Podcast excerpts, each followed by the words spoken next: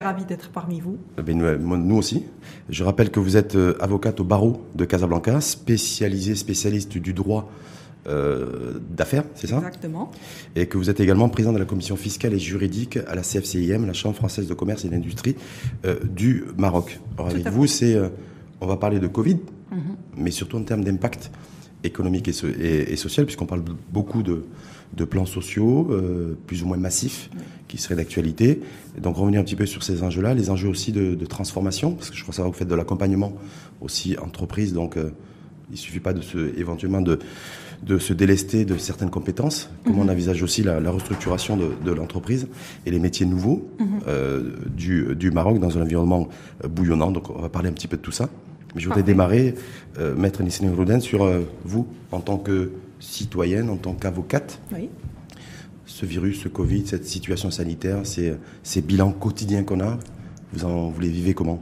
Bah Écoutez, euh, un petit peu comme tous les Marocains. Euh, donc euh, j'essaye de suivre un petit peu l'évolution de la situation pandémique dans le pays, mais sans tomber dans la paranoïa.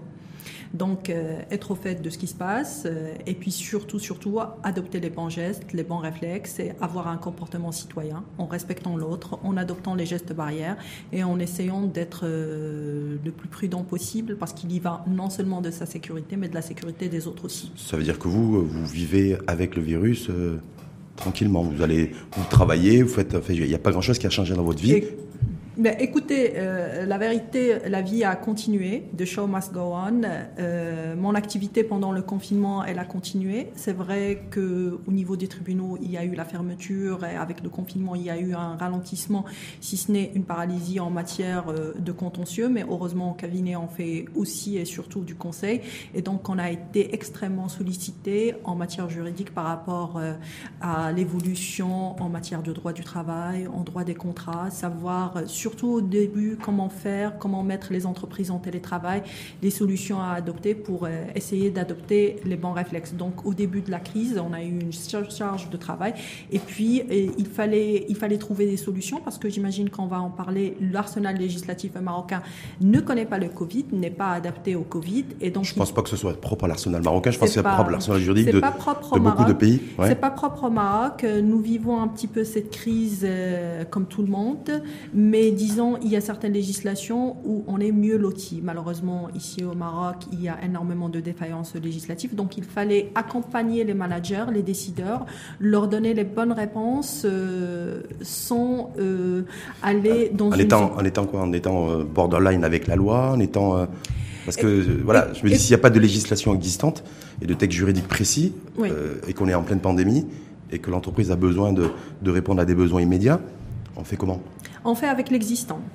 On commence d'abord avec l'existant, on regarde est-ce qu'on peut rentrer dans une disposition législative particulière, on essaye de trouver des solutions, sinon on reste dans le respect de l'esprit de la loi tout en respectant les droits et les obligations des autres. S'il y a un silence législatif, on se rabat sur les mécanismes contractuels, mais il était extrêmement important d'être le plus clair possible, le plus précis possible et de faire en sorte que le risque soit un risque qui est modéré et, modéré et, maîtrisé. Ça, c'était pendant la période du confinement, donc votre cabinet a travaillé, fait beaucoup de, assuré beaucoup de consultations euh, juridiques auprès des chefs d'entreprise?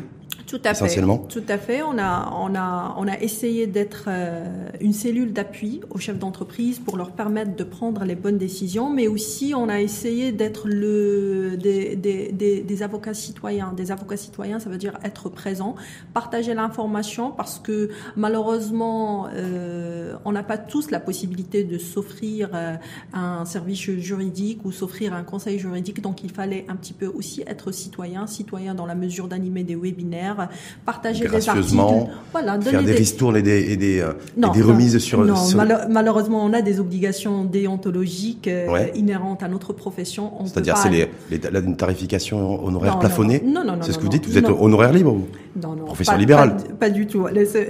Alors, on a des obligations d'ordre déontologique. La consultation auprès d'un avocat, elle obéit à une réglementation bien précise dans laquelle on doit respecter la déontologie qui gouverne notre profession, mais néanmoins nous avons la possibilité de partager l'information avec les citoyens pour permettre aux chefs d'entreprise qui ne peuvent s'offrir un service juridique d'avoir des repères. Et je pense que ça s'est vérifié non seulement au niveau des avocats, mais aussi au niveau de tous les professionnels qui qui ont été généreux de leur temps en partageant des informations et en essayant de permettre à tous de sortir de cette crise. On va parler des, plans, des plans sociaux, des plans massifs, en tout, cas tout ce qui se prépare ou se préparait ou serait dans les cartons. Mais en fait, mon interrogation, c'est de dire aujourd'hui reprise d'activité, on est au mois de septembre. Ben euh, c'est quoi? Qu'est-ce qui émane aujourd'hui? Qu'est-ce qui remonte à la surface euh, des chefs d'entreprise? C'est quoi l'atmosphère ambiante sur le terrain euh, vis-à-vis de Est-ce qu'il y a eu reprise d'activité? Donc du coup, tout ce qui était annoncé plus ou moins de parce qu'il y a eu des lanceurs d'alerte, un collectif d'avocats en juillet qui a dit attention, attention, attention. Il y a beaucoup de chefs d'entreprise, en tout cas un certain nombre, qui préparent des plans massifs mhm. de licenciement et qui demandent combien ça va leur coûter. Mhm. Est-ce que c'est toujours d'actualité aujourd'hui? On est le 23 septembre et c'est déjà l'automne. Écoutez, la première mauvaise nouvelle, c'est que on s'attendait tous à ce que septembre, ça sera la reprise, et que septembre, ça sera le retour à la normale, et que septembre, ça sera la fin du Covid-19. On a malheureusement réalisé, surtout au Maroc, que, que malheureusement la courbe s'est accéléré, que le nombre des cas est devenu de plus en plus important et que malheureusement on maîtrise de moins en moins la pandémie qui aujourd'hui euh, semble se propager avec beaucoup plus de facilité. Ça, il y a eu cette mauvaise nouvelle. En revanche, ce qui s'est avéré, et ça dès le démarrage euh, de la pandémie au cours du mois de, de mars et une tendance qui s'est accélérée au cours du mois d'août, c'est que les consultations sont devenues de plus en plus nombreuses par rapport aux possibilités de restructuration des entreprises, restructuration des entreprises pour préserver trois impératifs. Le premier impératif, c'est le sauvetage de l'entreprise. Le deuxième, c'est la préservation de l'emploi. Le troisième, c'est la protection des créanciers. Donc nous, on devait intervenir dans cette conjoncture-là pour permettre à des entreprises de trouver des solutions pérennes. Euh, des solutions pérennes, malheureusement, pour certaines entreprises, elles passent par des mouvements de restructuration des plans sociaux. Euh, le Maroc, euh, comme tous les pays du monde, euh, subit ça. Les statistiques en la matière le reflètent. Si on, on parle de la scène internationale, les statistiques officielles de l'OIT, on parle de 400 millions de... L'OIT, c'est l'Organisation internationale du travail. L'Organisation internationale du travail, on parle de 400 millions de pertes d'emplois. Les dernières statistiques au Maroc officielles du HCP et autres institutions, on parle de pertes d'emplois de 600 000. Pratiquement 700 000, 680 000, et voir que ça Et à la fin de l'année, on s'attend à 1, voilà, à 1 million, 25 de pertes d'emplois. Donc, la, le constat est clair, le constat est le même partout. Euh, le Maroc n'est pas étranger à ce qui se passe à la scène internationale. Maintenant, on peut faire les choses et on peut les faire bien. Quand vous dites, voilà, restructuration entreprise, c'est les principales consultations et le principal souci majeur aujourd'hui des entreprises, c'est-à-dire que ça l'était pendant la période du confinement mhm. et, ça et c'est peut-être ça l'est de manière un peu plus prononcée depuis, euh, depuis la rentrée. Ça s'est accéléré. Ça s'est accéléré avec l'accélération de la circulation du virus. moi, je partage avec vous mon, mon, expérience personnelle en la matière. Vous savez, quand la pandémie elle a démarré au cours du mois de mars, généralement les mouvements de restructuration décidés par les multinationales, on commence leur exécution au début du mois de mars, avril. Euh, beaucoup de nos clients ont décidé pendant cette période de, de, de retarder ce processus-là, d'être solidaires et de maintenir les emplois. On a eu recours à différents mécanismes du droit du travail en passant par la réduction du droit de, euh, la, réduction non non la réduction euh, du temps de travail qui implique une la durée. Voilà, la durée du travail qui implique par conséquent une réduction du salaire. On est passé par la liquidation du solde de congés payés. On est passé aussi par les congés sans solde pour ceux qui étaient d'accord par rapport à ça. Mais à un moment donné, euh, il était devenu impossible de maintenir cette cadence-là. Et c'est là où les consultations par rapport aux plans sociaux sont intervenues. Très bien. Quand vous parlez de restructuration entreprise, je crois savoir qu'avant le Covid, il y avait un certain nombre d'entreprises qui étaient où il y avait la nécessité de, se restructurer. Donc peut-être que le Covid et le confinement a accéléré le processus. Est un élément accélérateur. En tout cas, voilà, vous dites, en fait, il y avait un triptyque restructuration entreprise en termes d'intervention.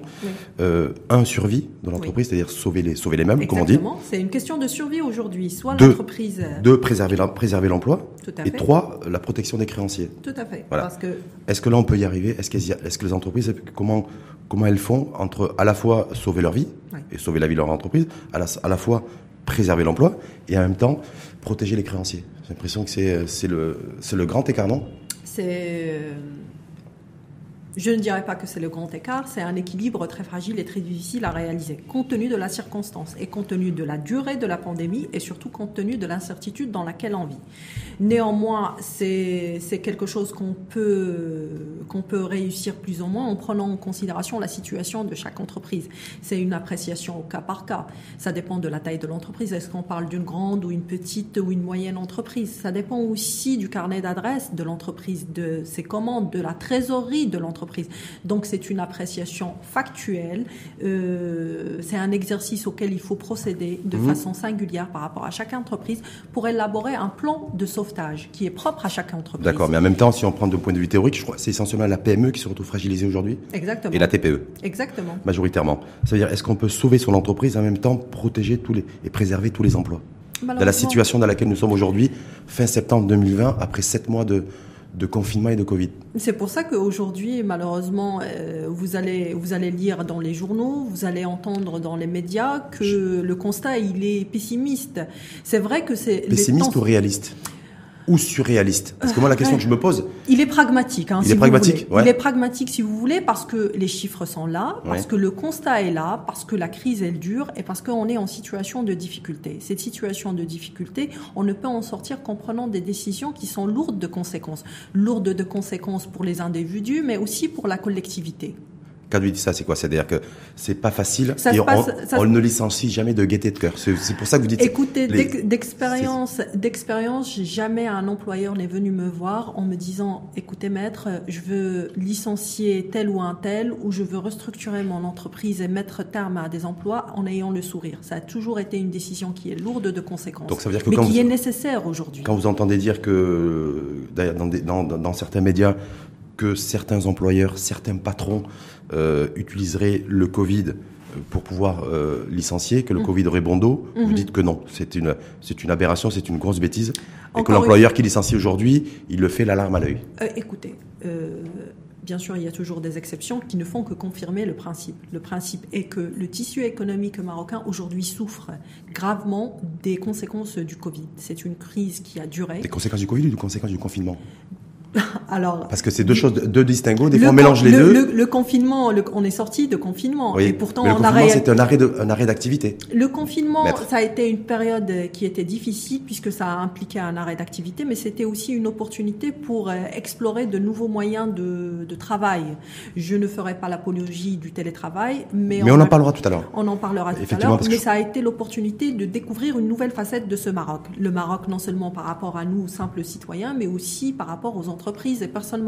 On va revenir sur survie, préservation de l'emploi et protection des, créanciers, parce que je me dis, est-ce qu'on on force pas le trait aujourd'hui en agitant la peur, en disant il, va y avoir plein de plans massifs, parce que je vais vous dire, en préparant votre venue, maître, euh, je considère, à mhm. tort ou à raison, mhm. que j'ai pas l'impression qu'il y a une urgence. Euh, autant il y a urgence sanitaire, parce qu'il y a une véritable crise, oui. mais j'ai pas l'impression qu'il y a des plans massifs partout. En dehors de la rame, qui a opéré un plan de licenciement euh, d'un certain nombre de pilotes d'avion. J'ai pas l'impression que peut-être que c'est dans les cartons, peut-être que c'est dans les tribunaux de commerce, parce que vous, vous avez, vous connaissez très bien ces, ces arcanes mhm. de la justice, et que peut-être il y a des choses qui se préparent. Mais mhm. fondamentalement, j'ai pas l'impression qu'il y a une catastrophe sociale aujourd'hui je ne suis pas d'accord avec vous. Si on prend euh, Royal Air Maroc euh, comme indicateur et la décision administrative qui est obtenue pour autoriser un licenciement économique, euh, c'est un indicateur, mais c'est un indicateur qui ne reflète pas la réalité des mouvements sociaux et des plans sociaux qui sont en cours. Pourquoi? Euh, Parce que dans le cas d'espèce, on a emprunté une procédure euh, qui jusque-là était une procédure euh, compliquée que beaucoup d'employeurs évitaient parce que tout simplement on n'arrivait pas à obtenir l'autorisation. De, de, licencier. De licencier. C'est-à-dire que jusqu'à présent, c'est important ça. C'est une première. vous savez la décision, la décision de licenciement économique qui a été accordée dans le cas de la Royal Air Maroc, c'est une première, sachant que le code du Il y a pas de, ça, ça obéit pas aux dispositions du code du travail juridique. Pardon? Ça n'obéit pas aux règles, dispositions juridiques. Voilà, donc il n'y a rien de nouveau. C'est intervenu dans le cadre de la législation du travail, notamment les articles 66 et suivants du Code du travail. Mais le Code du travail est entré en vigueur en 2004. Jusqu'au jour d'aujourd'hui, il n'y a eu aucune autorisation. Donc c'est une première dans la mesure où c'est la première fois que les autorités administratives ont accordé leur aval pour permettre le licenciement économique des salariés. Maître l'autorisation de quoi? Je crois savoir que depuis 2004, mhm. dernière réforme du Code du travail, ça fait 16 ans d'ailleurs déjà, euh, il y a quand même eu déjà, depuis, des licenciements économiques. Non. Il n'y a eu aucun licenciement économique de 2004 à 2020. Je m'explique. Au Maroc, chez nous. Il n'y a eu aucune décision administrative autorisant un licenciement Donc, en fait, ce économique. ce que vous êtes en train, de dire, il n'y a jamais eu le cachet du gouverneur. Il n'y a eu jamais ou d'un gouverneur ou d'une gouverneure. C'est ça? Dans le cas d'espèce, c'est une gouverneure. Voilà. De Haïl Hassani. Oui. Mais il n'y a jamais eu l'autorisation administrative. L'autorisation administrative n'a jamais été accordée. Depuis l'adoption et l'entrée en vigueur du Code du travail, il y a plusieurs employeurs à plusieurs reprises qui ont essayé d'obtenir cette autorisation, mais cette autorisation n'a jamais été obtenue.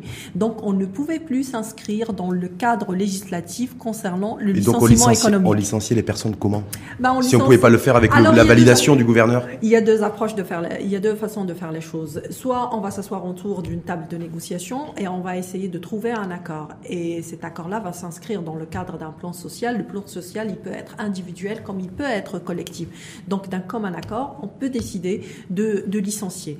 Une fois que la décision elle est entérinée, ça peut être matérialisé par conciliation devant l'inspection du travail ou en recourant à la procédure d'arbitrage. Ça, c'est le premier cas d'espèce.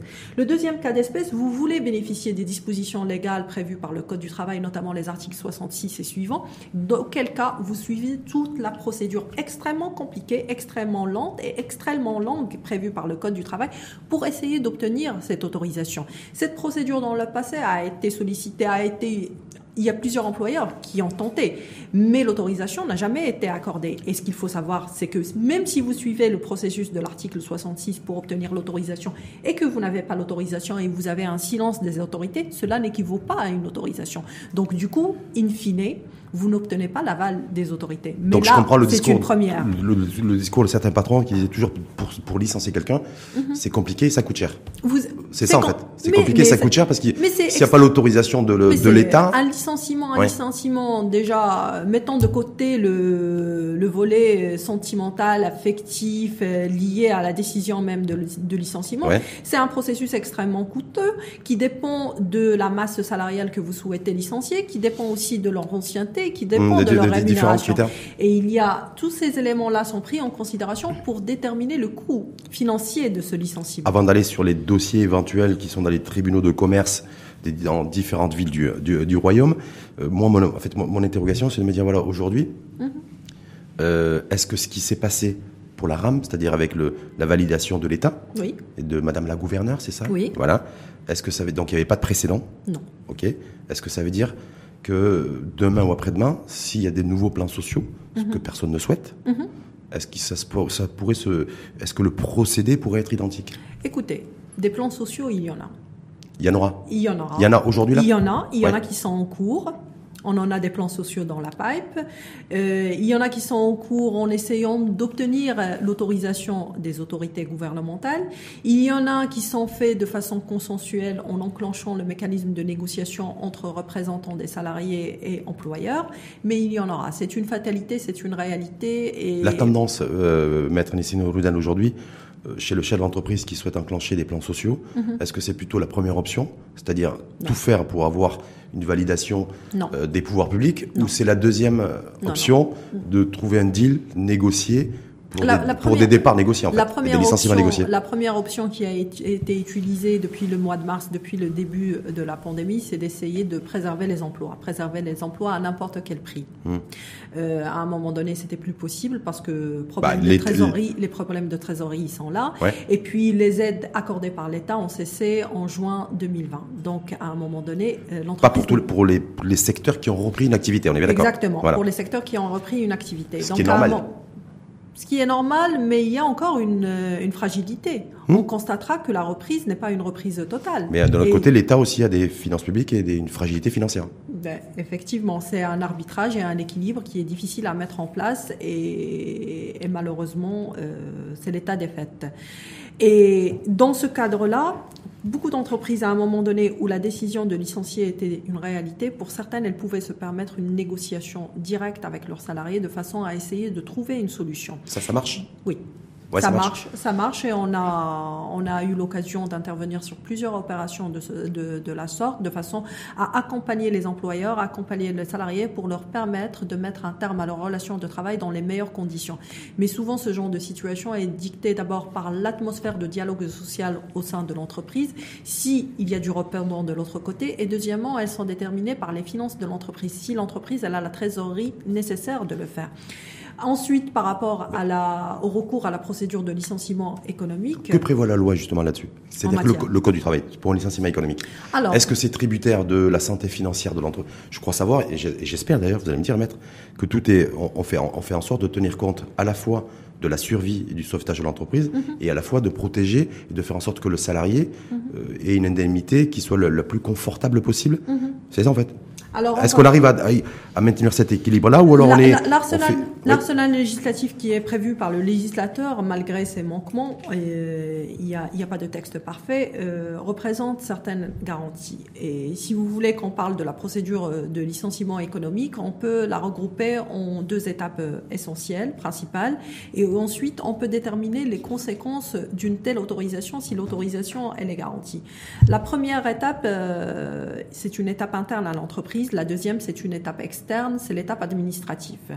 Maintenant, il faut d'abord déterminer quelles sont les entreprises qui peuvent bénéficier de la procédure de l'article 66. Toutes les entreprises ne sont pas éligibles. D'abord, ça ne concerne que les entreprises qui emploient au moins 10 personnes. Au moins 10 personnes. Au moins 10 personnes. Et dans le cadre de cette procédure de licenciement économique, elle peut concerner la totalité de l'entreprise comme elle peut considérer une partie de l'entreprise.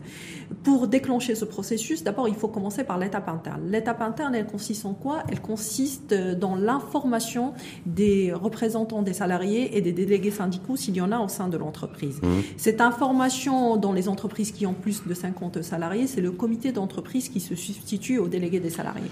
Cette information consiste en quoi?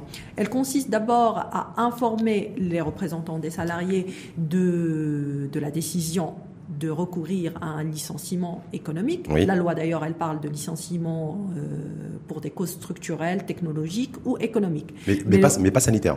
Mais pas sanitaire. Donc ça veut dire quoi?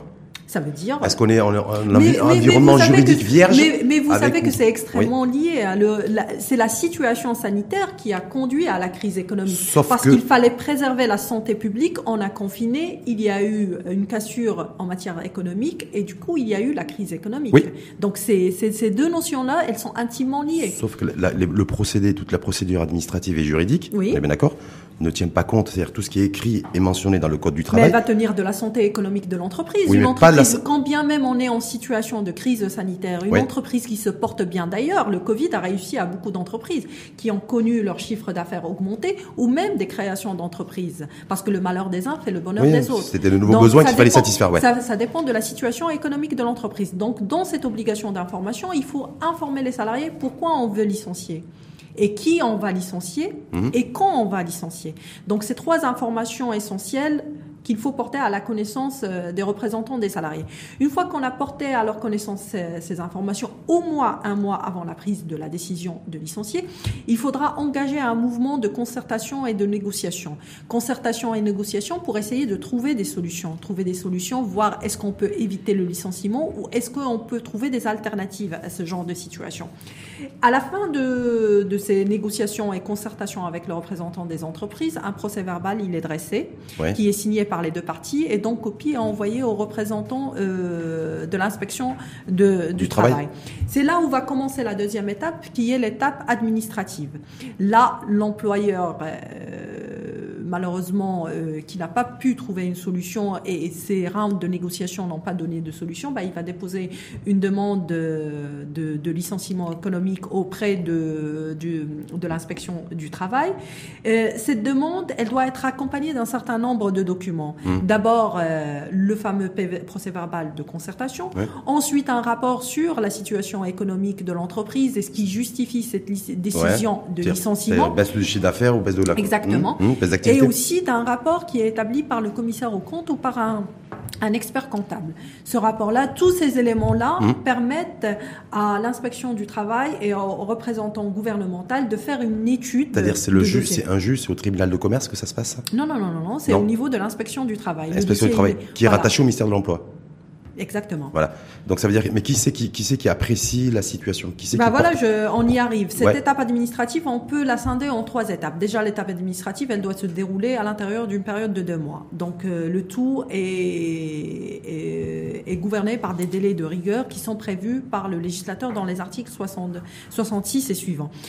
Une fois cette première étape, on a constitué le dossier. Le dossier, le dossier il est déposé auprès des autorités. Le représentant de l'inspection du travail il procède à une étude. Il émet ses conclusions. Les conclusions sont données, soumises à, à la commission provi- provinciale.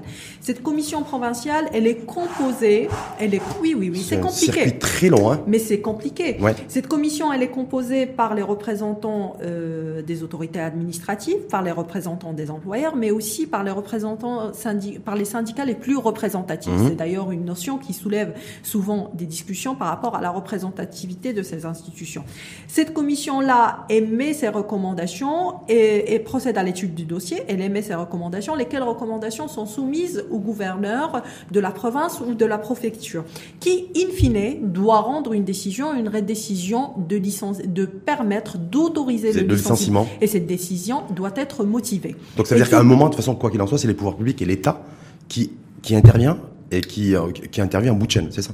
L'autorisation pour licenciement économique, Mhm. c'est une autorisation qui est administrative. Et effectivement, c'est les pouvoirs publics qui interviennent. Est-ce que c'est logique pour vous?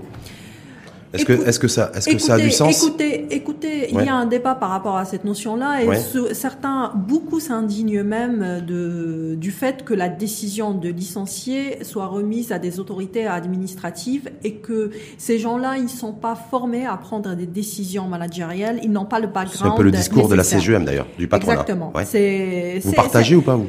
Euh, je, je peux je peux comprendre. Je peux comprendre et il y a et c'est un discours qui a du sens mais aussi il faut garder présent à l'esprit aussi que il s'agit souvent de plans de masse qui impliquent généralement entre 15 et 20% de l'effectif d'entreprise. Par exemple si on prend le cas de la RAM il s'agissait de 140 salariés. Donc ça a des implications en matière de préservation de l'emploi et de la sécurité. Donc on peut comprendre que les pouvoirs publics soient impliqués. Ce qu'on peut en revanche demander, c'est que il y ait euh, dans la composition, par exemple, de la commission provinciale, qu'il y ait un, euh, qu'il y ait une représentation de managers, de décideurs. Vous allez me dire que le patronat y, y est présent et Mhm. qu'il est représenté. Mais je me dis, est-ce que, le circuit n'est pas trop long? Est-ce que même avec Mais- le Covid écoutez, et la situation exceptionnelle écoutez- à laquelle on est, est-ce qu'on peut pas, on pouvait pas raccourcir un peu dit, le, je vous ai tout dit le que circuit le circuit Ouais. est compliqué, lent, et c'est Mhm. une procédure qui est extrêmement longue. Et c'est une procédure qui n'a jamais été utilisée, ou en tout cas personnellement dans nos pratiques en tant qu'avocat, on a toujours dissuadé nos clients d'y avoir recours, parce que c'est un processus qui est inefficace. C'est une première aujourd'hui, ça a été accordé. Il y a beaucoup de personnes, il y a beaucoup d'employeurs aujourd'hui qui ont sollicité cette procédure, qui ont déposé leur do- dossier, leurs dossiers sont en train d'être diligentés, mais je ne pense pas qu'il y aura des décisions répétitives en la matière. Parce que le cas de la RAM, c'est un cas particulier. Il s'agit d'un fleuron de l'économie nationale. Il s'agit aussi de l'image de marque et il s'agit aussi de conséquences de, de décisions d'ouverture euh, de l'espace aérien marocain. Donc, Donc- il faut repositionner cette décision-là dans son contexte. C'est une première. Peut-être ça va rendre plus facile le recours à cette procédure, mais je ne pense pas que les décisions vont devenir euh, systématiques. En tout cas, on le voit aujourd'hui. Il reste un dernier élément Oui. à déterminer, c'est les conséquences de, de cette procédure. Si on s'est bagarré, si un employeur s'est bagarré pour essayer d'obtenir cette autorisation, pour avoir l'aval des autorités, c'est bien pour une conséquence. Ça ne veut pas dire que les salariés ne vont pas d'obtenir do- des indemnités. Les salariés vont obtenir des indemnités, mais il y aura ce simplement deux chefs d'indemnité qui seront accordés, savoir le préavis et l'indemnité de licenciement. Le l'employeur sera dispensé du paiement des dommages et intérêts. euh, euh, Roudan, quand on annonce en tout cas des, des- des- des plans sociaux et des licenciements, est-ce qu'on peut licencier chez nous dans notre pays sans avoir forcément l'aval des pouvoirs publics? Oui, On peut le faire. bah oui. Sauf que ça coûte plus cher. ça va être plus long et plus cher. la- la Pour la faire court en fait, c'est ça? Si on, si on reprend la relation de travail, Ouais. la relation de travail, c'est un contrat entre moi et vous, entre Mm. l'employeur et le salarié. Euh, Comme on a décidé le premier jour d'entrer dans une relation de travail, on peut à un moment X décider d'en sortir. On peut en sortir à l'amiable, on peut, il a, le salarié peut présenter sa démission, comme l'employeur peut y mettre un terme. L'employeur y peut mettre un terme, soit pour une question de, licence, de discipline, il peut s'agir d'une faute grave qui est commise par le mmh. salarié, ou tout simplement parce que il ne peut plus maintenir ce, cet emploi-là et auquel cas il prend, il prend le risque de licencier. Et auquel cas on va parler de licenciement abusif. Pourquoi abusif? Parce que il n'y avait pas ce qu'il justifiait, il n'y avait pas l'accord de l'autre partie et ça aura un coût financier. Le coût financier, c'est le paiement des indemnités. J'ai bien compris que même en matière de licenciement, même en, période de crise sanitaire, on peut toujours prendre la décision des entreprises sont en difficulté, on, on, peut prendre toujours la décision de, de licencier, sauf que le licenciement, c'est un licenciement qui est suradministré. C'est-à-dire qu'il faut avoir nécessairement euh, l'accord, la validation de l'administration. C'est ça la réalité. Exactement. pour, essayer d'obtenir, euh, pour essayer d'obtenir la dispense euh, du paiement des dommages à intérêts et avoir l'aval des autorités. Mais donc, mais donc en fait, ça reste extrêmement rigide. Si dans une situation aujourd'hui où le chef d'entreprise n'a pas forcément de visibilité, il n'y a aucune flexibilité. Il n'y a, aucune, voilà, il y a rien, il y a rien. Écoutez, c'est extrêmement rigide, effectivement. Ouais, c'est choquant, c'est choquant en même temps, non? Ben, écoute, ça va nous, euh, écoutez, ça va nous amener sur un autre point, c'est la rigidité du texte de loi. Malheureusement, les lois, elles sont ce qu'elles sont. Mais on va en parler en particulier du Code du travail marocain. Ce qu'on a constaté, de toute façon, c'est un débat. Le Code du travail, il est entré en vigueur en 2004. Ce qu'on a constaté depuis son entrée en vigueur, c'est qu'il y a énormément de défaillances, il y a énormément de lacunes. Et à certains moments, c'est même un frein à la compétitivité. Mmh. Maintenant, ce discours-là, il revient en force. Et on a pu vérifier que malheureusement, malheureusement, le droit du travail, le code du travail aujourd'hui, souvent n'a pas été euh, le levier nécessaire pour permettre aux chefs d'entreprise de prendre les décisions qui permettraient la préservation de l'emploi. Mais pourquoi, pourquoi Mais parce que c'est un droit de. Il a été fait la philosophie du code du travail chez nous Il a été, il a été fait. Est-ce qu'il a été fait pour protéger les salariés ou pour protéger les employeurs? Vous savez, si on revient à la philosophie euh, du texte de droit et notamment le droit du travail, on est dans un droit de faveur. On est dans une situation où le salarié est considéré la partie euh, faible de la relation de travail, donc il était utile et nécessaire de le protéger, de le protéger en préservant certains droits, certains avantages qui ont été le fruit d'un combat euh, syndical durant des années, non mmh, seulement mmh, mmh. au niveau national mais international. Mais bon, ça c'est de la euh, ça, se rattache à la philosophie du texte de droit. Aujourd'hui, je ne dis pas qu'il faudra faire une cassure avec tous les acquis et tous les avantages qui sont prévus par le Code du travail, parce que ça permet un équilibre. pourquoi pas de rupture pas, une rupture, parce que c'est le fruit d'un combat, d'une évolution pour la préservation Donc on de veut changer de, on et veut, des salariés. On veut changer mais de néanmoins, monde. On veut changer de monde dans une crise sanitaire aujourd'hui qui bouscule tout l'ordre établi qu'il soit politique ou qu'il soit économique. Donc il doit bousculer aussi, peut-être de revoir aussi les relations contractuelles entre un employeur et un employé. donc de voir peut-être d'avoir aussi un prestataire euh, qui, qui et, le client. Donc beaucoup plus de flexibilité. Mhm. Ça veut dire que si on manque ce virage-là, il y a le virage technologique, il y a le virage aussi, j'ai l'impression maintenant avec vous. Voilà. Et je me dis, euh, je, crois qu'on va le manquer en fait. Écoutez, on est en train de le louper parce qu'on a. Non, non, non. Vous dites, il faut pas de rupture. Il, il, faut tout simplement en prendre conscience. Moi, je pense que le, cette crise euh, du Covid 19 est une opportunité, une opportunité non seulement à se remettre en question personnellement, au niveau personnel, etc., mais aussi une opportunité pour prendre les bonnes décisions. Aujourd'hui, on n'a pas suffisamment le recul pour déterminer est-ce que les décisions qui sont prises sont les bonnes décisions. Je pense qu'il faut avoir regardé ça avec beaucoup d'indulgence et d'humilité. Mais si on revient, qu'est-ce qu'on a pris comme décision, maître Nisrine Rouden, aujourd'hui? Qu'est-ce qu'il y a comme nouveautés qui ont été prises euh, en matière de, en matière de licenciement? Bah, Il n'y avait pas de précédent sur le, vous l'avez dit tout à l'heure, vous l'avez très bien dit par rapport à la RAM qui, vous dites, c'est un cas particulier où il y a eu l'implication directe et visible euh, des pouvoirs publics, donc mhm. avec le, Mais avec la gouvernance. Hein. L'histoire n'est pas terminée. Mais maintenant, je me dis moi, est-ce qu'on va, on va se retrouver, il y a des entreprises qui se retrouvent en difficulté, mhm. certaines pourraient éviter une faillite ou éviter de licencier, ou en tout cas de licencier massivement.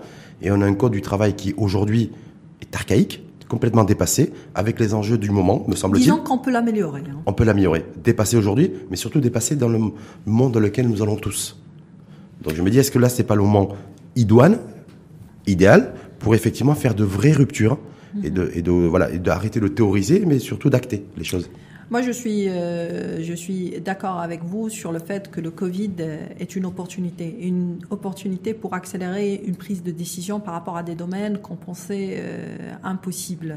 Ouais. Donc, une opportunité. Euh, vous savez, depuis euh, le déclenchement de la de la pandémie en mars, on a assisté à une frénésie législative. On n'a jamais eu, le, du fait du, de l'état d'urgence sanitaire, on a vu que les délais législatifs de, par rapport à l'adoption, à la préparation, à l'adoption de textes à leur publication ont été considérablement raccourcis. Donc euh, je pense aujourd'hui c'est une opportunité à saisir pour essayer d'aller dans le bon sens, aller vite mais sans précipitation. Aller vite sans précipitation, sans bafouer les avantages et les droits qui sont le fruit d'un long combat. Donc aujourd'hui c'est l'opportunité de revoir le code du travail, d'aller vers beaucoup plus de flexibilité pour que ça soit non pas un frein mais un levier pour le développement du Maroc. Mais il ne s'agit pas tout simplement du code du travail. Si on est en train de parler de maintien de l'emploi, on peut aussi parler de difficultés d'entreprise et de toutes ces entreprises-là qui aujourd'hui vont fermer. Et là, je fais référence notamment au code du travail, euh, au code du commerce et notamment au livre 5. Vous savez, c'est le par rapport aux faillites d'entreprise? Voilà, le livre 5 a été amendé en 2018. Malheureusement, c'est un texte aujourd'hui qui euh, qui nous joue, ne joue pas pleinement son rôle pour permettre une meilleure gestion de la crise. Aujourd'hui, on est toujours dans l'attente des textes réglementaires pour permettre l'application par rapport à ça, notamment tout ce qui concerne l'Assemblée des créanciers, qui concerne le syndic judiciaire, parce que là, on a parlé de la compétence du gouverneur en matière administrative pour prendre une décision de licencier, mais quid de la compétence du syndic dans le cadre d'une liquidation ou d'un redressement judiciaire? Mmh. Est-ce mmh. qu'il a les compétences nécessaires pour prendre les décisions qui... Vous avez la, vous avez la réponse? Non. En même temps? Oui, j'ai la réponse. Parce que j'ai l'impression que dans votre, dans, la, dans votre, question, il y a, il y a, il y a un petit peu la réponse. La réponse, je l'ai. Hein. Et par rapport à ça, c'est simple, on va revenir aux chiffres. Mm. Vous savez, à chaque fois qu'on dépose un dossier au niveau du tribunal, que ce soit un dossier de sauvetage, de redressement ou de liquidation judiciaire, euh, la fin quasi certaine, c'est la liquidation. Ça veut dire que ce mécanisme n'est pas efficace. Le mécanisme n'est pas efficace. Un dépôt de dossier de, de, de, de redressement judiciaire se conclut automatiquement par, une quasi par redressement judiciaire. Quasi automatiquement. Il y a toujours des, des exceptions mais quasi automatiquement. Bon, on va parler effectivement de redressement judiciaire, puis surtout les faillites, parce qu'on annonce en fait une, une, une, une croissance mais ça, de y va de, 10, ça, 15, ça va de hein. Mais je voulais commencer sur l'emploi. Sur le, sur, est-ce qu'aujourd'hui, est-ce qu'aujourd'hui l'employeur se sent protégé? Non. Dans la perspective de, de, qu'il actionnerait un, vous, un vous licenciement. Non, je, je, me dis parce que l'employeur aujourd'hui il transpire pour parce qu'il voit son euh, il a des tensions sur sa trésorerie, il est dans un état psychologique, me semble-t-il, le portrait robot, je dis pas que mm. de l'employeur est, est, extrêmement, c'est extrêmement difficile pour lui, délicat. Oui. Donc il n'est pas protégé. Il est à la merci. Aujourd'hui, ouais. aujourd'hui, on est à la merci de l'aléa économique. Ni salarié ni employeur. Aléa économique sont... ou aléa juridique Non, aléa, aléa économique qui implique l'aléa juridique. Mm. Aujourd'hui, ni employeur ni salarié ne sont protégés. Aujourd'hui, euh, on se, on se, c'est un combat de tout le monde d'essayer de, de maintenir l'emploi, de maintenir l'entreprise et de préserver tous ces intérêts-là. Mais une fois qu'une décision, aussi regrettable qu'elle soit, est prise, il n'y a pas de certitude. Soit on est en, en, mesure de négocier, de trouver un accord, d'aller sur la voie du consensuel, du consentement, et auquel cas on maîtrise plus ou moins le risque. Mmh. Sinon, si on est dans une situation conflictuelle, bah, les risques, euh, on peut les, ils sont importants tout aussi, tout aussi bien pour l'employeur que pour le salarié. L'employeur, par exemple, si on prend le cas d'espèce euh, de la Royal Air Maroc, vous savez très très bien que ça va se solder par des contentieux au niveau du tribunal. Il y aura une jurisprudence en la matière par rapport à la validité de la procédure, par rapport au fait est-ce que les indemnités dans leur intégralité seront dues ou pas? C'est un risque pour les deux parties. Donc c'est c'est pas fini en fait. C'est pas fini. Hein, mais, pour ce qui, mais pour ce qui arrive là aujourd'hui, je me dis moi euh, comment ça va se passer? On annonce plein de plans sociaux. Ouais. Hein? Je, je, pense. Comment vous ça connaissez, va Vous connaissez vous les entreprises précises Je ne je veux pourrais pas, pas nom. citer de nom. Pas de nom. Je ne pourrais pas. Mais d'entreprises, oui. quand on plan de diplomatie, voilà, c'est c'est quoi? C'est de, des volumes de licenciements de qui représentent Général, quoi par rapport au, au, nombre de salariés? Généralement, généralement, le, le, pourcentage se situe entre 15 et 20% de la masse salariale. D'accord. Et... Ce qu'avait demandé l'État d'ailleurs, parce que l'État a demandé non, une non, préservation non, de. Ah, ça n'a rien à voir. Le 80-20, le ratio. Ça, c'est ça, un a pur été, hasard. Ça, ça, a été interprété comme un blanc-seing ouais. pour le licenciement de 20% des, des salariés. Mais en tout cas, le pourcentage, il est à l'intérieur de cette, de cette fourchette et il y en a. Il y en a. Et je pense que la meilleure façon de naviguer ce virage-là et de gérer cette question liée au licenciement économique ou aux plans sociaux dans leur euh, généralité, c'est de c'est d'encourager le dialogue c'est d'encourager le dialogue social. Le dialogue social non seulement au sein de l'entreprise en tant qu'entité, mais aussi au sein de, de la société patronat versus euh, avec... syndicat et pouvoir public. Et là, ça, mais là, ça a du mal à fonctionner. Vous avez vu Non, on a vu, on a vu comment ça s'est passé. Hein. C'est pour bah, ça que sur là, du SMIC, ça a été compliqué. C'est pour ça que j'envoie cet appel. Sur le droit de grève, ça a été compliqué. Donc c'est pour ça que j'envoie cet appel à la. Quels sont les secteurs d'activité aujourd'hui où il y a des, vous avez dit, et je le comprends tout à fait. Je vous aurais pas demandé d'ailleurs l'identité des entreprises qui ont enclenché ou qui, qui vont enclencher les plans sociaux, mais euh, c'est quel type de secteur d'activité? Est-ce que c'est plutôt l'événementiel? Est-ce que c'est plutôt le, le, tertiaire et les services? Est-ce que c'est un peu l'industrie? il, y a, il, y a, un peu de tout. Il y a un peu de tout, mais on peut, mais comme vous l'avez cité, l'événementiel, le secteur touristique et aussi le textile. Le textile également. on est sur des ratios de, de 20% en tout cas de plan de, de licenciement. Exactement. Donc, euh, mais aussi les prestataires de services, ils sont touchés de plein fouet. les chefs d'entreprise qui vont enclencher les plans de, licenciement, est-ce qu'ils sont à jour avec l'administration fiscale? Est-ce qu'ils sont à jour avec la CNSS Est-ce que ça, c'est les critères aussi qui vont être, qui doivent être, qui vont être pris en compte ou qui sont pris en compte lorsqu'il y a un plan de licenciement? Parce que quand vous avez fait référence aux indemnités Covid, quand je vois qu'il y a des secteurs comme l'hôtellerie, la restauration, mhm. comme le secteur du BTP ou l'industrie, mhm. une certaine industrie, beaucoup d'employeurs ont oublié de déclarer leurs salariés à la CNSS. Alors, est-ce que dans ces plans sociaux-là, est-ce que les critères de présenter le quitus fiscal et le quitus social, si je puis dire, de CNSS, est-ce qu'il est obligatoire ou pas? Si, si on revient à la, la procédure telle qu'elle est prévue par le législateur, c'est pas l'un des documents qui sont demandés. Ce qui est hallucinant. Hum c'est pas l'un de Donc ça veut dire qu'implicitement, on, on, encourage l'informel. Ouais, néanmoins, néanmoins, la liste qui est énumérée par le, le Code du travail n'est pas une liste limitative. Donc il appartient à une autorité administrative, si elle souhaite procéder à un recoupement d'informations, de demander ce genre d'informations. Généralement, euh, d'expérience, les entreprises qui vont dans le sens de la demande de l'autorisation sont des, gens, des entreprises qui sont compliant où les principes de bonne gouvernance sont très qui sont, qui sont, à jour. et qui sont à jour en la matière. Mais euh, vous avez souligné un point extrêmement important et ça va me tendre la perche par rapport au secteur de l'informel et par rapport à, à, cette réalité du Covid qui en fait n'a fait que démasquer la fragilité de notre tissu économique. Vous savez, vous le saviez vous bah, écoutez, vous n'avez pas, vous avez pas découvert, vous avez pas découvert grâce au Covid qu'il y avait la majorité des employés et des salariés malheureusement dans notre pays qui n'étaient pas déclarés à la CNSS et qui n'avaient aucune, aucune couverture sociale. Je le savais malheureusement, mais, mmh, pas, avec, mais pas avec cette, euh, cette ampleur. C'est vrai. Et je pense que nous tous aujourd'hui, on réalise à quel point notre tissu économique est fragile, mmh. euh, qu'il est nécessaire de fournir des efforts. Et je pense que le timing, il faut toujours voir le côté positif euh, dans la survenance des événements. Je pense que le timing était parfait, surtout à une époque où nous, au Maroc, on parlait du nouveau euh, modèle de développement. Donc ça nous permet aujourd'hui de, de revisiter notre copie, de faire en sorte que s'il y a des lacunes ou s'il y a des secteurs qu'on a négligés, qu'il faut euh, s'y attarder. Et je pense que initialement on parlait de l'éducation et de la santé, mais qu'aujourd'hui on voit ces questions-là d'une nouvelle perspective et avec un intérêt beaucoup plus accru. Mmh, complètement. Mais moi, ce que je voulais avoir, Maître Nesrine Roulouden, c'est une entreprise, on va dire, je vais essayer de prendre un truc, un cas d'école. On va revenir un petit peu comme si on était à l'école. Je ne suis pas l'instituteur, vous n'êtes pas l'élève et l'écolier.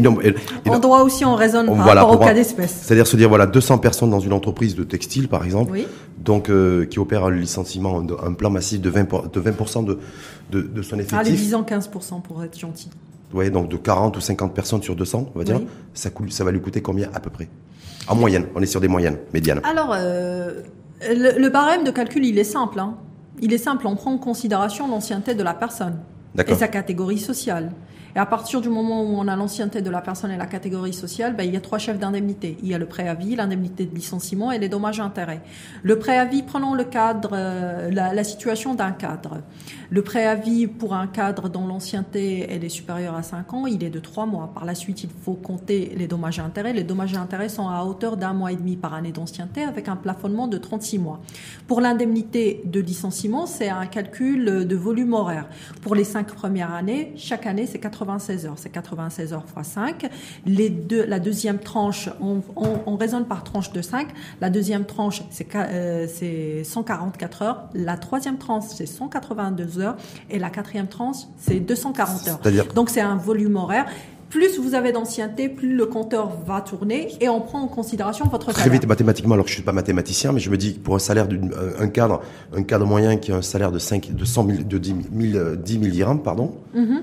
Donc ça fait une indemnité, grosso modo, s'il a plus de 5 ans d'ancienneté, Mhm. de 100 000 dirhams, En moyenne. à peu près. En moyenne. Et ça, ça c'est. euh, sachant pour le calcul des indemnités, on prend en considération plein d'éléments, euh, que ce soit le salaire proprement parlé ou les avantages en nature. Donc euh, c'est ça a un coût financier. Et compte ce qu'on a constaté avec cette crise là, et quand on est dans une approche qui est consensuelle et que le dialogue social est au sein de l'entreprise, c'est qu'on essaye de trouver un juste milieu, de partager la poire en deux. Généralement, il y a une réduction. Parce que je me dis 40 ou 50 personnes dans cette fameuse, ce cas d'école qu'on a pris. Hein. Oui. Donc 200 personnes dans une dans une, une, une entreprise, quelle que soit son activité. Donc une personne qui gagne, euh, qui a un salaire de 10 000 dirhams, Mhm. donc avec plus de 5 ans d'ancienneté, ça lui fait 100 000 dirhams. Si je me dis, si on multiplie ça par 40 ou par 50, C'est un budget extrêmement important. et si j'ai pas de sous, moi, et que je ne travaille pas, que je n'ai plus d'activité, voilà. et que j'ai une tension, entre, et que j'ai la trésorerie, j'ai plus de sous, je fais comment? Ben, Parce qu'on me demande de payer ça, et que moi, effectivement, je ne peux plus payer mes salariés. Alors si la situation elle est critique et si Ouais. on est en, euh, dans une situation où l'employeur, ça y est, il ne peut plus. Bah déjà c'est la procédure de liquidation, c'est d'ouvrir la procédure, euh, c'est de déposer la demande au niveau du tribunal de commerce pour se placer dans, euh, dans bénéficier de, de cet arsenal législatif.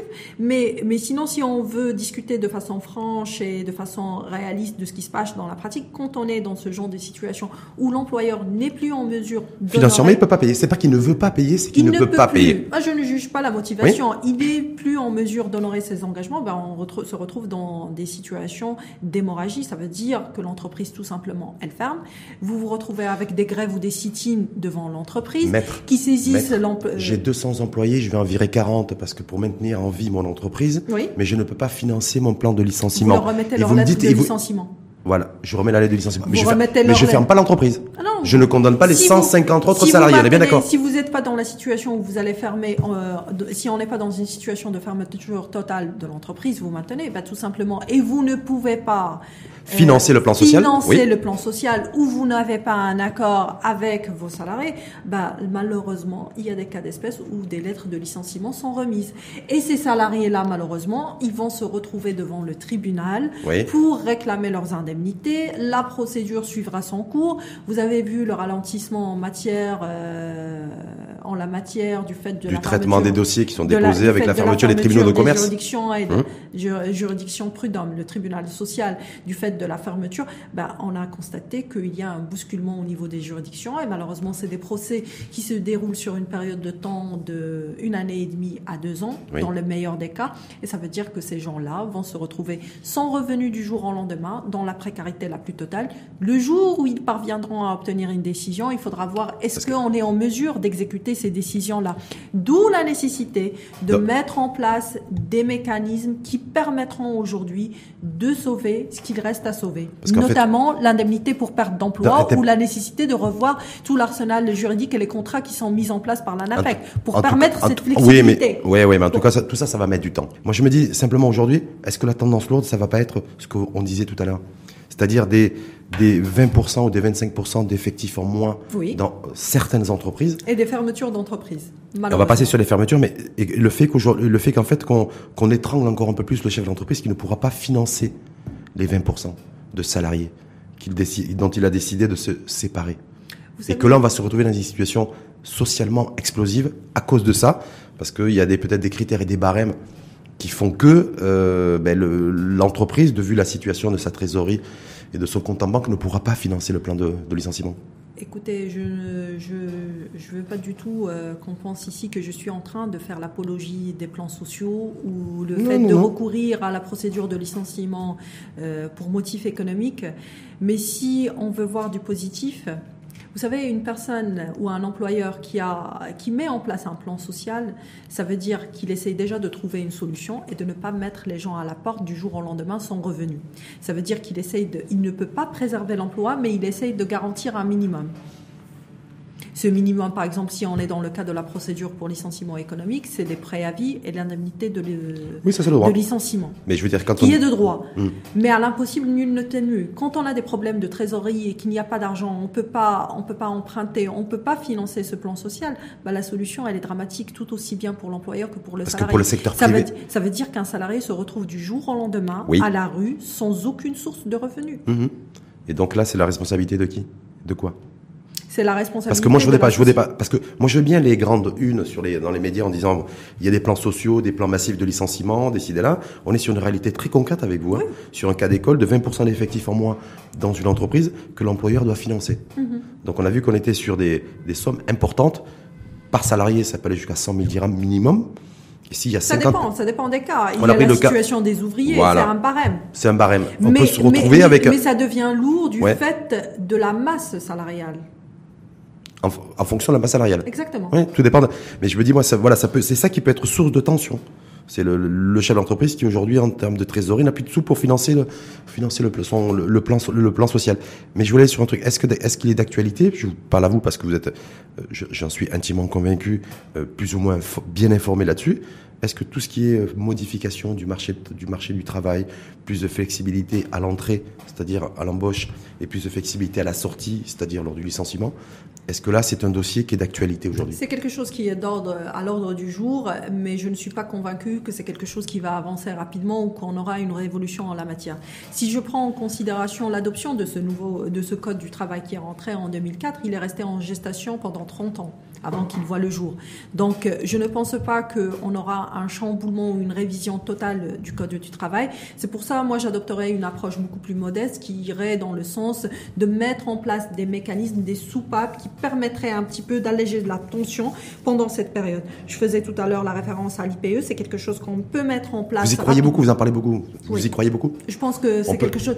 Écoutez, l'IPE, si elle est mise en place rapidement, ça permettra de soulager l'entreprise et ça permettra d'avoir un revenu minimum pour les salariés qui se retrouveraient du jour au lendemain. Les critères pour être éligible à l'IPE, c'est compliqué. Hein. Mais, mais je vous ai parlé tout à l'heure des critères qui étaient mis en place en 2014. C'est des critères quasi impossible à satisfaire. Mais la dernière version du projet de, loi, du projet, du texte euh, aujourd'hui euh, qui est en discussion, on ne retient qu'un seul critère. Donc, ce qui est déjà un élément positif. Et aussi, si ça on veut, a... Ça veut dire aussi, Maître Nisrine parce que de mémoire un petit peu les critères de l'IPE, c'est-à-dire que même pour une personne qui a un salaire... Aujourd'hui, on, se, aujourd'hui on se limiterait aux 780 jours sur une période de 36 mois. De 36 mois avec, avec, une, avec une allocation, puisqu'on va parler d'allocation. qui, va, qui va à hauteur de, de 70% du salaire euh, moyen pendant une période allant jusqu'à six mois. Donc si déjà on arrive à maintenir six mois, ça nous permettra de gagner du temps, d'avoir plus de visibilité et d'essayer de sortir de cette crise indemne. Parce qu'aujourd'hui, il est question de gagner du temps. Hum.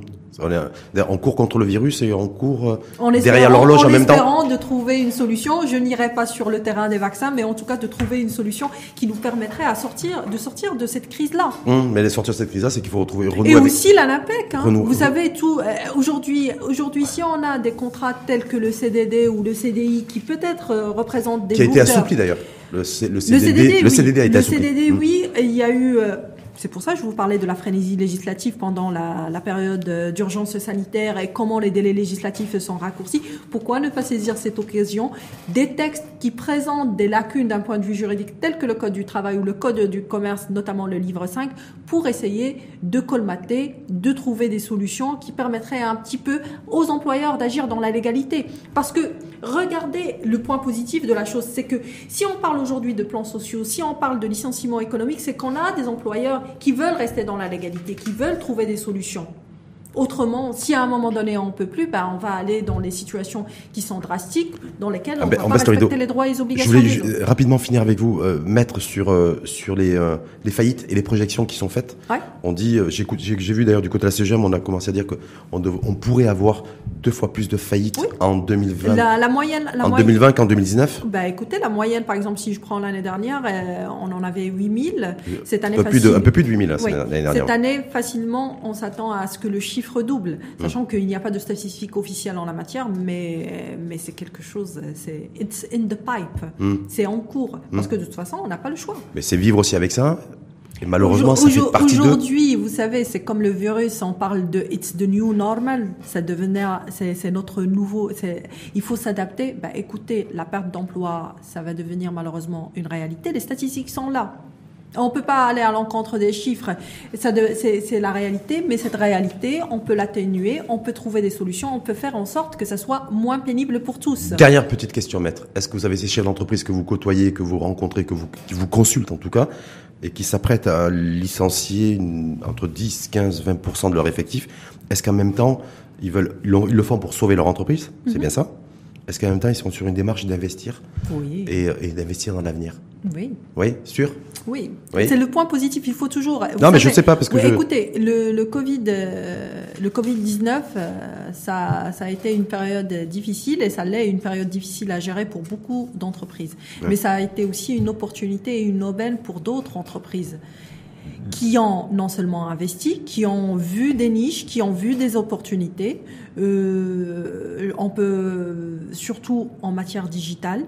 Et là, je pense que l'un des bienfaits de, de, de, de la, du coronavirus, c'est que ça a accéléré non seulement au niveau de l'entreprise, mais aussi du tissu économique et de nos administrations cette transformation digitale qui était tant attendue. Ça veut et aussi à, au niveau de notre profession. Ça veut dire qu'il y a des chefs d'entreprise aujourd'hui qui vont opérer des plans sociaux, qui vont se séparer d'une partie de leur personnel, mais en même temps, ils vont investir investir dans l'innovation. Il y a aussi, il y a investir dans l'innovation. Ils investissent dans l'innovation. Y a aussi des entreprises qui recrutent, notamment dans le secteur de IT. Il y a mhm. aussi des entreprises qui aujourd'hui forment euh, de, du personnel. Mhm. Donc il y a il y a du positif. Malheureusement, la tendance c'est que aujourd'hui on parle beaucoup plus de licenciements. C'est une réalité qui qui est qui est là, mais c'est une réalité qu'on peut améliorer. Mais l'améliorer, c'est avec l'implication de tous, aussi bien pouvoir public, patronat, mais aussi euh, dernière, dernière, dernière petite euh, petite question sous forme de consultation gracieuse.